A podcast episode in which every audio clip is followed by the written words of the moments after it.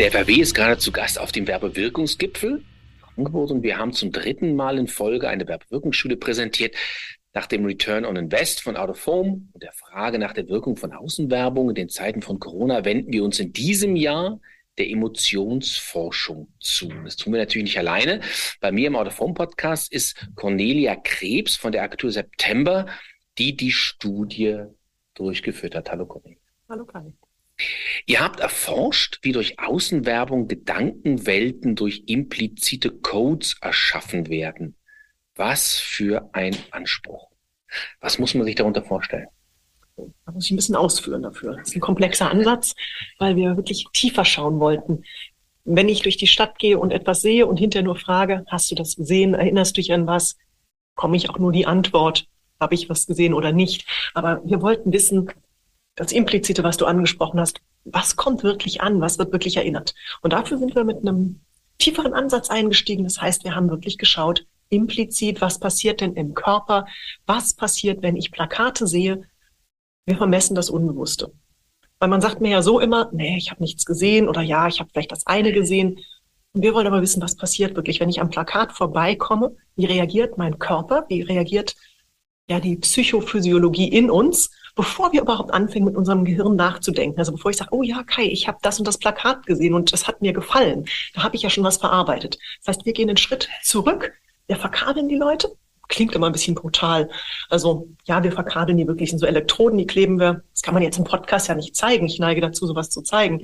Ähm, Im Gesicht, ähm, am Herzen, unter dem Rippenbogen. Und da messen wir über 20 Biodatenströme mit und merken dann, wenn ich dich jetzt verkabeln würde, was passiert wirklich. Also bevor ich in deinem Gesicht ablese ein Ah, okay, mh, oder ein, ein Runzeln der Stirn, gibt dein Körper schon vorher ganz zarte Signale von sich, eben nicht sichtbar.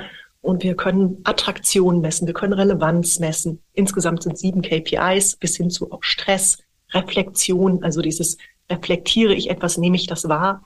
Und aus diesen KPIs bilden wir dann unsere Werte, unsere Kurven und ich kann verfolgen, was passiert. Habe ich ein Ergebnis mhm. und kann sagen, okay, das Plakat hat einen hohen Attraktionswert und das hier niedrigen und dann kommt die klassische Frage, okay, und was mache ich jetzt? Genau, ihr habt im Prinzip ja Motive geforscht in erster Linie. Und ne? genau. guckt, welches Motiv wirkt wie emotionalisierend oder wirkt eben weniger emotionalisierend. Und warum? Und das Warum ist dann die spannende Frage, weil dir zu sagen hinterher, super, du hast mir 20 Motive reingegeben. Die fünf sind super, die drei sind so mittel, bei den drei hm, ist nicht so. Ist ja immer die Frage, was mache ich damit? Also es ist ja völlig unsinnig als Forscher zu sagen, das weiß ich jetzt. Also unser Anliegen ist es, Empfehlungen rauszugeben. Das heißt, zum einen basiert das auf einem sehr, sehr großen Datenerfahrungsschatz, weil wir das schon unzählige Male gemacht haben. Zum anderen nehmen wir immer die Tiefenpsychologie dazu. Das heißt, hinterher gucke ich mir nicht nur die Daten an, sondern ich habe eine ganz klassische tiefenpsychologische Analyse, um zu gucken, was genau war es an dem Plakat, aber auch so dahinter zu schauen, wenn du mir jetzt sagen würdest, ja, das war ganz okay, und dann bohre ich eine Weile nach, krieg raus, da ist schon mehr dran, mhm. sehe aber in den Messkurven, es hat verdammt viel Attraktion und Relevanz beim Kai ausgelöst. Mhm. Dann ist das, wo wir sagen, dann sabbert dein inneres Kind, mhm. dann bist du an dem Eis vorbeigegangen, du erklärst mir natürlich total nüchtern gerade, dass da viel Kalorien drin sind und dass du das ab und zu dir gönnst, aber natürlich nur, wenn es warm ist und, und, und. Dann spüre ich psychologisch schon, naja, eigentlich rechtfertigst du gerade die Situation, warum du was isst. Und an den Messkurven sehe ich dann wunderbar, dass dein inneres Kind einfach nur geschrien hat, ja, gib mir dieses Eis haben wollen. Dazu muss man sagen, ihr seid bei September auf dieses Thema spezialisiert, also Emotionsmessung oder zumindest ist eine der Felder, die ihr ganz wesentlich beackert. Warum ist eigentlich Emotion für Werbewirkung so wichtig? Weil Emotion komplett handlungsleitend ist. Also alles, was wir jetzt gerade besprechen, bevor du jetzt drüber nachdenkst, sagt mir das zu, was die Krebs da gerade antwortet, hat dein Körper dir schon das Signal gesendet. Und das ist auch bei Werbung so. Jedes Mal, wenn wir etwas sehen, hat unser Körper vorher reagiert. Also mein Lieblingsbeispiel ist, auch als ich selbst zu September kam, und das meinen Präsentationen vorher als Kunde auch erleben durfte, das Beispiel vom Tiger. Mhm. Wenn wir früher alle im Dschungel waren, der Tiger wäre auf uns zugekommen, hätten wir jetzt hier diskutiert, so, oh, meinst du, das ist ein Tiger? Ist der gefährlich oder vorbei, mhm. ja, gefressen? Unser Körper hat einfach nur das Signal Angst ausgelöst, ja. Natürlich auch bei die Reize, die wir schon gelernt haben, aber einfach nur losrennen. Mhm. Und das ist bei jeder Kaufentscheidung so. Also ich sehe etwas, es löst etwas aus, Und ich muss über diese Emotionsebene ran, um wirklich zu verstehen, was triggert uns. Du hast gerade eben ganz schön schon gesagt, das Ganze ist implizit, also unbewusst. Mhm. Und diese subliminale Signale, also unterschwellige Signale, sind ja welche, die tatsächlich handlungsleitend sind. Bei Adolf mit den ganz geringen Kontaktdauern von manchmal nur ein paar Sekunden mit dem Plakat ist das ja total entscheidend. Würdest du sagen, generell, dass das Thema Motiv und emotionale Auslöser durch ein Motiv für die Werbewirkung zentral ist bei Außenwerbung? Absolut, weil ich habe ja da, was du sagst, gerade diese super kurze Kontaktchance. Natürlich stehe ich manchmal an der Ampel und warte auch zehn Sekunden, bis es umschaltet. Aber oft habe ich ja wirklich im Vorbeifahren diese zwei Sekunden, wo ich ins Bewusstsein dringen muss. Und dann muss ich schaffen, dich abzuholen. Und da gibt es kein Nachdenken, ist das, was gucke ich nochmal hin, sondern es kommt in mein Bewusstseinsumfeld rein oder nicht. Und dann muss ich in diesen Sekunden es schaffen, dich emotional abzuholen, weil ansonsten magst du es sehen, aber es ist bei dir gelöscht, raus, mhm. das, was wir immer kennen, selektive Wahrnehmung. Mhm. Dann ist es durch. Ich jetzt, muss dich emotional triggern. Und jetzt hast du ja bei euch ähm, auf dem Werbewirkungsgipfel, ihr habt ja auch andere Studien mit anderen Medien vorgestellt. Zum Beispiel mit Kino, wo ja die Rezeptionssituation eine ganz andere ist. Mhm. Im Fernsehen ist er auch anders. Man sitzt da sozusagen anders davor, im Zweifel auch vorm Laptop, vorm iPad oder vorm Handy, wenn man was guckt, als bei der Außenwerbung. Würdest du sagen, die Ergebnisse, die Befunde, die ihr habt, sind vergleichbar? Ist Außenwerbung ähnlich emotionalisierend oder ist es grundsätzlich was ganz anderes durch diese, durch diese ganz kurze Wahrnehmungssituation? Also per se sind wir einfach Menschen mhm. und wir sind so einfach gestrickt. Wir werden gleichermaßen emotionalisiert. Also wir werden gleichermaßen abgeholt. Wichtig ist einfach, das Ganze immer einzuordnen. Also komme ja aus der jahrelangen Fernsehforschung. Wenn ich Fernsehforschung mache, muss ich die Leute auch in ein Fernsehsetting setzen. Das mache ich auch jetzt im Studio. Ich sage, setz dich bitte in den Sessel, gemütlich zurück, bitte nicht an den Tisch. Ich muss die Verfassung nachspielen. Kino, was du angesprochen hast, kann kein Kino super gut im Studio nachbauen. Dann nehme ich meine Probanden mit ins Studio. Das heißt, bei Out of Home ist es auch wichtig, das in dieser eher flüchtigen Situation zu zeigen. Und das haben wir dann auch ausgetestet ähm, wir waren schon viel unterwegs draußen, haben Autoform draußen vermessen und haben da aber geguckt, dass wir es methodisch abbilden können. Das ist wieder die Forschungsökonomie, mhm. das im Studio auch nachmachen zu können. Aber um zum Punkt zurückzukommen, ich muss das alles vergleichen können, mhm. weil sonst hätte ich Emotionskurven und Werte, die ich nicht vergleichen kann. Und da ticken wir einfach gleich. Wir reagieren auf einen Reiz. Ich muss es nur forscherisch auseinandersortieren. Im Plakat habe ich eben das Visuelle. Mhm. Bei anderen Medien habe ich das rein mhm. auditive. Mhm. Bei den nächsten habe ich den Mix. Und deswegen muss ich genau sortieren, wo kommt was her. Aber ob es in dir Lust und Gier auslöst, kann ich mit einem Radiospot machen. Mhm. Das kann ich mit einem Plakat machen. Die Emotion in dir ist die gleiche. Und vielleicht einmal durch den Kopf gesponnen, mhm. du hörst ein, es wird mir ins Telekom, mhm. Soundlogo. Mhm. Da geht bei dir sofort innerlich der Film ab. Ja? Da gehen die impliziten Gedankenwelten auf. Mhm. Das zeige ich dir. Wir hatten es ja drin in der Studie, zum Beispiel ähm, Digital Out of Home. Mhm. Telekom-Logo, auch da, mhm. sofort löst es einen Trigger aus. Das, das muss ich natürlich zusammensetzen hinterher. Das ist super spannend, weil sie auch klärt, warum crossmediale Kampagnen gut funktionieren, wo ein einzelnes Symbol oder ein, wie du sagst, mhm. Soundlogo oder sonst wie jeweils aufeinander einzahlen, die einzelnen Kanäle miteinander zusammenspielen müssen, damit es am Ende ein Konzert ergibt. Mhm. Ähm, aus der Studie habe ich zwei Sachen raus, die mir ganz gut gefallen haben. Das eine ist, ich zitiere mal, Plakate sind Ausstellungsstücke einer Stadt, die den öffentlichen Raum kuratieren. Kuratieren macht man bei Ausstellungen, also man kuratiert eine Museumsausstellung. Das heißt, die Probanden haben festgestellt, die ihr befragt habt, dass Plakat den öffentlichen Raum oder Außenwerbung, digitale Außenwerbung genauso, dass Außenwerbung den öffentlichen Raum bewusst oder unbewusst, wie auch immer, in der Wahrnehmung gestaltet. Würdest du sagen, nach dem, was ihr so erforscht habt, dass Außenwerbung integraler Bestandteil der Wahrnehmung des öffentlichen Raums, der Stadt, vielleicht auch des Landes ist, also des Plattenlandes? Komplett. Also ein Lieblingssatz, der mir immer von Romanten im Kopf dabei festhängt, ist dieses, also ohne Plakatwerbung, ohne Plakate wäre doch die Stadt schwarz-weiß. Und das ist uns ganz, ganz oft begegnet. Und Ihr habt sehr viel zu Plakat geforscht, wir haben viel mhm. zu Plakat geforscht. Es sind ja manche Sachen, wo wir gar nicht sagen, wow, wir haben die Welt neu gefunden. Und trotzdem kommen immer wieder Facetten auf, gerade heute, wo jeder die Medien, sag's böse, tot, tot diskutiert, mhm. ja. Wo du dann einsteigst und sagst, wow, wir haben so oft gehört, naja, das ist ja, wenn ich bei meinen Eltern auf dem Land bin. Also wenn ich mir jetzt vorstelle, sei es in Frankfurt, in Köln, da wären keine Plakate mehr. Nee, also ich besuche manchmal meine Eltern auf dem Land, da ist es dann so. Und die Plakate waren ein Zeichen für urbanes mhm. Leben und für da ist was los, das sind Zeichen. Also das gehört komplett zum Stadtbild dazu. Was heißt denn das für die Motive? In eurer Präsentation, in eurer Studie gab es etwas, das ich ganz interessant fand, dass ihr festgestellt habt, es kann schockieren, was man da sieht, es kann aber auch ganz smooth positiv emotionalisieren. Heißt das aber, am Ende braucht jedes gute Motiv, jede gute Kreation immer auch einen Trigger?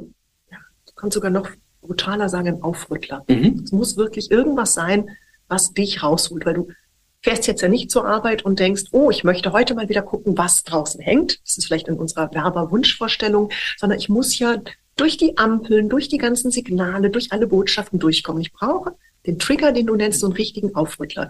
Und das kann eben total vielfältig sein. Das kann, darf man Marken nennen, das Magnum-Eis sein, was dich verlockt, ja. Ähm, das kann aber auch der, der TUI-Urlaubsanbieter sein, der dir verführerisch was von der Reise zeigt und der einen Trigger auslöst und der kann dich eben in aufrütteln, in aufstören, der kann aber auch Neugierde wecken. Also wir sind ja hier auf dem Werbewirkungskongress auch mit der Kampagne von Rewe unterwegs, mhm. Hashtag undenkbar. Mhm. Ich glaube, uns kam es schon im Gespräch auch mhm. in den Kopf, auch mit anderen Kollegen, es kam immer wieder Umparken im Kopf mhm. bei mir an. Ja, Sachen, die ein Plakat geschafft hat, wo mhm. wir jetzt Jahre später das noch haben. Und das war Neugier wecken, weil wir sind alle durch die Stadt gegangen und dachten, was verbirgt sich dahinter? Das muss ich aber so geschickt machen, dass ich nicht rumlaufe und sage, oh, keine Ahnung, was sich dahinter verbirgt, sehe ich auch ab und zu.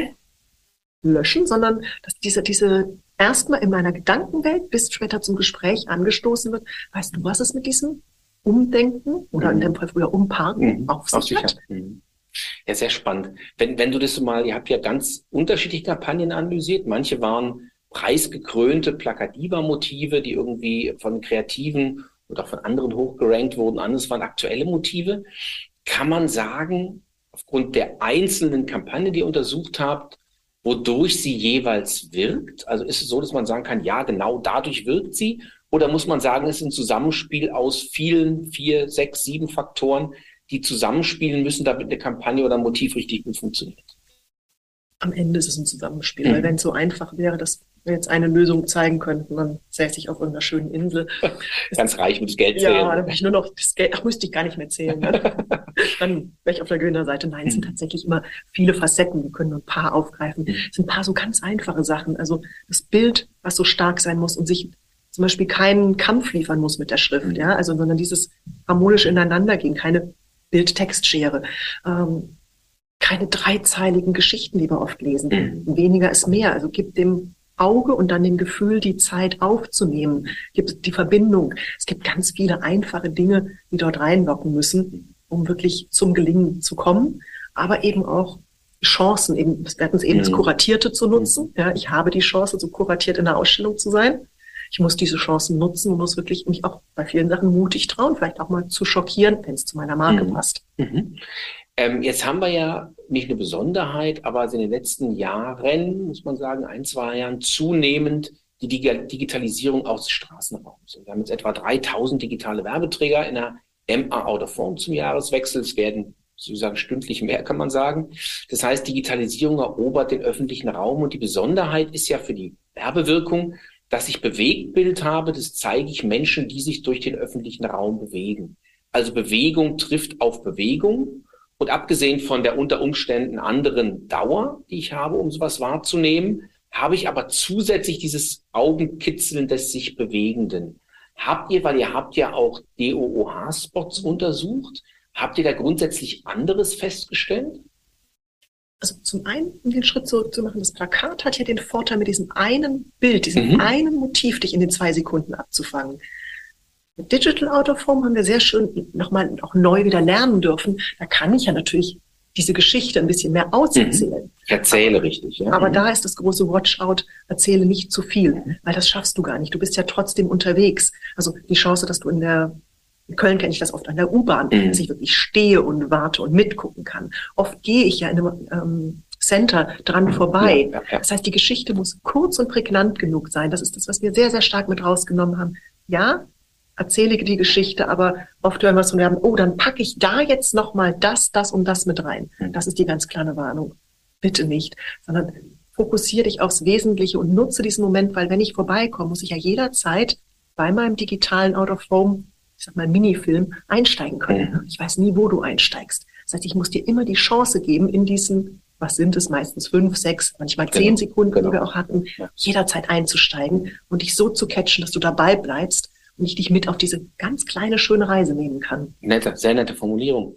Ähm, wenn du zusammenfasst, was ihr in der Studie alles herausgefunden habt für die Frage, was muss man machen, damit das Plakat emotional wirkt als kreativer, als ähm, Marketingmensch, der eine Firma, ein Produkt entsprechend promoten will. Kann man das auf ein verbales Chart zusammenfassen? Also die Key Insights ja, am liebsten würden wir jetzt auch hier die Plakate zeigen, weil wir haben so schöne Motive. Wir haben ja gerade zeigen dürfen, ein Beispiel von Fritz mhm. Kohler, die wirklich provokant arbeiten, aber sich trotz allem aufs Wesentliche reduzieren. Mhm. Die ihr Plakat nicht überfrachten, sondern diese Provokation perfekt ausspielen. Farblich, ich sag mal in dem Fall reduziert, inhaltlich prägnanten Text, den du gut lesen kannst, der aber zum Nachdenken anregt, der die Reflexion mitnimmt. Ähm, ein Beispiel wie Aldi, die auch sehr schlicht gearbeitet haben. Also Aldi macht ja gerade die neue Kampagne mit großem Storytelling. Ein großer Salatkopf ist es einfach nur. Ja, wenn Sie sonst erzählen, alles ist gut für die Familie, kommt hier ein Salatkopf mhm. mit dem Wort frisch mhm. und drunter auch noch sozusagen, mehr muss man dazu nicht sagen, ja? Mhm. Fertig. Wunderbar gelöst. Mhm. Also auch da, wenn man oft versucht, auch von Kreationsseite zu viel reinzupacken oder, was wir auch sehr, sehr klar gesehen haben, zu, zu kreativ, mhm. zu intellektuell verkopft. Auch dann muss man sagen, Achtung, watch out. Wir bewegen uns nicht nur in der Welt, es sei denn, ich will ein Fachmagazin schalten, äh, von Mediaprofis, sondern ich bin im normalen Leben draußen. Also immer noch versuchen, ich muss es ganz schnell dekodieren können. Ich muss dieses, bleiben wir mal beim reinen Plakat, gilt für Digital genauso dann, es muss super schnell dekodierbar sein. Ich muss sofort aus dem Bild und dem dazugehörigen, es ist ja nicht immer noch ein Text dabei, sofort rauslesen können, was die Botschaft ist und darf nicht für Verwirrung sorgen, was wir ja durchaus, die Beispiele zeigen wir dann mhm. weniger, aber durchaus auch lernen durch Absolut. die eigenen Kampagnen. Eins durften wir auch eben zeigen und sagt hat, die Hälfte vom Plakat funktioniert sehr gut. Dann ist aber was mit drin, wo ich anfange nur noch zu reflektieren, zu denken. Toller Anspruch, wirklich super kreative Leistung, aber kommt dann einfach emotional nicht durch. Weniger ist mehr. Wenn du jetzt zum Schluss nochmal so deinen Forscher-Ehrgeiz löcken könntest, was würdest du tun, um zu sagen, das, was ihr herausgefunden habt, anhand eurer letzten Monate, die ihr damit verbracht habt, das würdet ihr gern in eine forscherische Zukunft weitertragen? Was war das, wo du sagst, das würde ich gern noch für Außenwerbung forschen? Also digital weiter zu beforschen wäre mega spannend, weil da durften wir jetzt ja die ersten Schritte gehen, die ersten drei, vier Werbemittel erforschen. Da haben wir noch keine goldenen Regeln, weil aus drei, vier Werbemitteln mhm. können wir noch nicht sagen, wir erklären die Welt. Mhm. Da weiter reinzutauchen, super spannend, aber auch am klassischen bestehenden Plakat, da forschen wir mit vielen Kunden, mhm. Kunden individuell. Aber das, was wir hier gelernt haben, weiter einzutauchen, ähm, es schmerzt mich als Forscher so, wenn ich immer wieder viele Plakate sehe, die ihre, ihre Güte verspielen. Mhm. Die einfach zu viel draufpacken und noch rechts oben eine Botschaft und links oben und noch den Preis hier und noch die Botschaft dazu. Und wenn wir da weiter forschen könnten, um so das, die, die Golden Rules zu erstellen und die Kreativen können so viel, aber da noch Anleitungen zu geben, mitzuhelfen, zu gestalten, wie, wie kriegen wir das hin, dass viel, viel mehr Plakate noch wirklich emotional durchrollen. Das wäre der Traum. Und das, was wir vorhin hatten, das ist so eine tolle, ja, Rampe, das Kuratierte, diese Ausstellungsstücke, ja, also jeder möchte was Schönes draußen sehen. Man ist dankbar dafür. Man möchte, das hatten wir ja auch vorhin schon in dem Vortrag besprochen. Ein Plakat muss sein wie so ein Stempel. Es muss ganz kurz und knapp und nachdrücklich sein. Das ist die wir, Forderung der Probanden.